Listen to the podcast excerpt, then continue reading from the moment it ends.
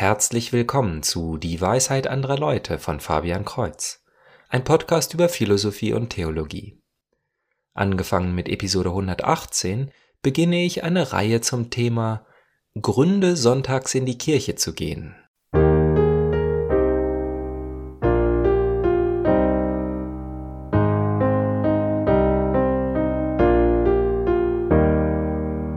Meine Kinder sind jetzt 12 und 15 Jahre alt und obwohl sie meistens brav sind, müssen sie schon zugeben, dass sie nicht wirklich gerne in die Kirche gehen. Als ich ein Kind war, gab es in unserer Gemeinde eine Menge gleichaltriger Freunde, und so bin ich alleine deswegen zu allen Sonntagen und Hochfesten in die Kirche gegangen. Aber genau da liegt auch ein kleines Problem. Alleine deswegen. Ich glaube, die Mehrheit meiner Freunde von damals gehen nicht mehr regelmäßig in die Kirche. Und ich selber stand ja auch vor der großen Frage, warum denn überhaupt und warum gerade in diese eine Kirche? Um meinen Kindern also ein wenig zu helfen, habe ich eine Liste von sechs Gründen aufgeschrieben, warum wir sonntags in die Kirche gehen. Diese Gründe sind aber nicht ganz so offensichtlich zu verstehen. Es sind so vernünftige Gründe, die einem gelangweilten Geist nicht auf Anhieb helfen. Darum habe ich sie gebeten, sich jede Woche einen Grund auszusuchen und ihn sozusagen auf den Grund zu gehen, Fragen dazu herausfinden, zu suchen, was dieser so rein theoretische Grund mit dem realen Leben zu tun hat. Diese Gründe möchte ich auch in diesem Podcast durchgehen.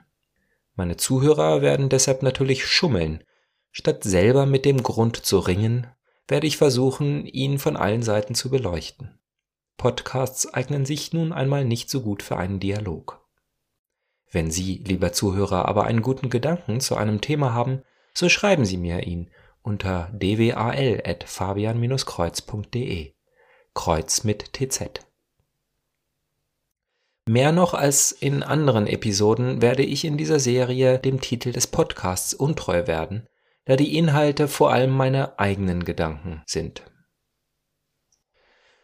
Nun habe ich großspurig von sechs Gründen gesprochen, möchte aber in dieser ersten Episode einen Gegengrund anschauen. Stellen wir uns jemanden vor, der jeden Tag zur Arbeit früh aufstehen muss. Die Arbeitswoche ist anstrengend und laugt einen aus. Doch dann ist endlich Wochenende. Am Freitagabend geht's in die Kneipe, doch so lange hält man es nach der Arbeit da auch nicht mehr aus. Am Samstag kann man dann voll Party machen, denn am Sonntag kann man ja lange ausschlafen. Dann gibt es Brunch von 10 bis 12 Uhr. Sind da die armen Katholiken nicht zu bemitleiden, die auch am Wochenende früh aufstehen müssen?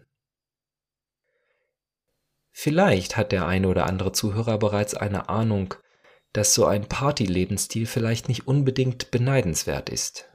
Und in der Tat möchte ich gleich näher darauf eingehen, doch zuvor möchte ich das Positive daran nennen.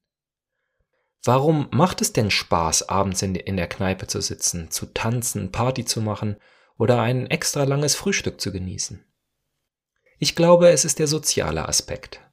Es ist genau der gleiche Grund, aus dem ich damals so gerne in die Kirche gegangen bin. Dort waren all meine Freunde. Doch der große Unterschied liegt in dem ganzen Beiwerk. Auch wenn es vor 40 Jahren vielleicht keiner wahrhaben wollte, Heute wissen sogar die, die es regelmäßig tun, dass Rauchen und starker Alkoholkonsum nicht nur für die eigene, sondern auch für die Gesundheit aller anderen rundherum schlecht ist. Wer daran gewöhnt ist, nur so seinen Spaß zu haben, kann es sich kaum vorstellen, dass ein Leben ohne diese Freuden überhaupt fröhlich sein kann. So wie jemand, der es gewohnt ist, jeden Tag viel Fleisch zu essen, sich gar nicht vorstellen kann, dass man vegetarisch leben und sich dabei sogar besser fühlen kann. Es ist letztlich Gewöhnungssache, doch kann man sich an schlechte Sachen wie an gute Sachen gewöhnen. Doch die Tragik geht noch viel tiefer.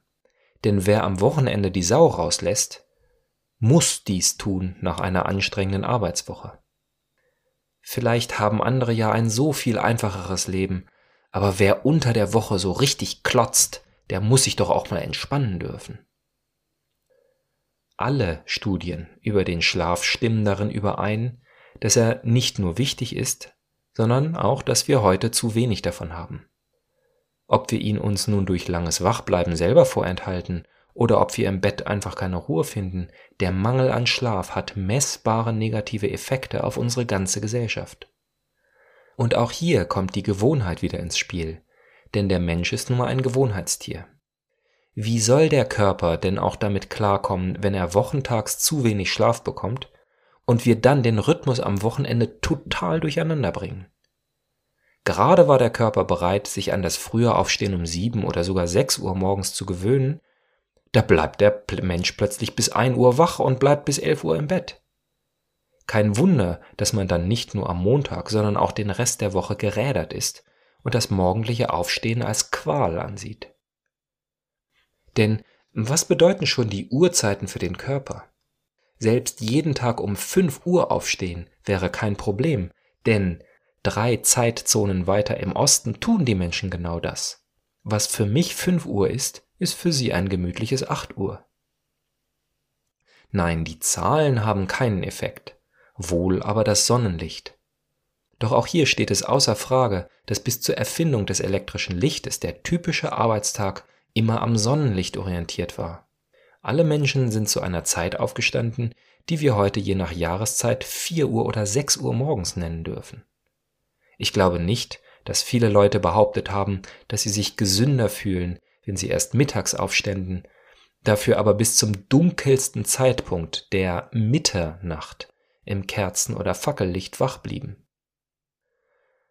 So sehr zu bedauern ist der Katholik also nicht, der auch am Sonntag nicht viel später aufsteht als an anderen Tagen, denn gesünder ist dies allemal und fühlt sich auch im Laufe der Arbeitswoche viel besser an. Nicht, dass es heutzutage notwendig wäre, früh aufzustehen, da die meisten Hauptmessen, die ich kenne, am Sonntag erst nach 10 Uhr sind. Also ein gemütliches Familienfrühstück und sogar die Vorbereitung zum Frühschoppen noch vor der Messe zulassen. Soweit also zu der Frage, ob es Nichtchristen nicht vielleicht besser haben, wenn sie sonntags lange ausschlafen können. In der nächsten Episode wende ich mich dem ersten echten Grund zu. Wie bereits zu Beginn gewarnt, klingt dieser Grund zunächst nicht besonders gut.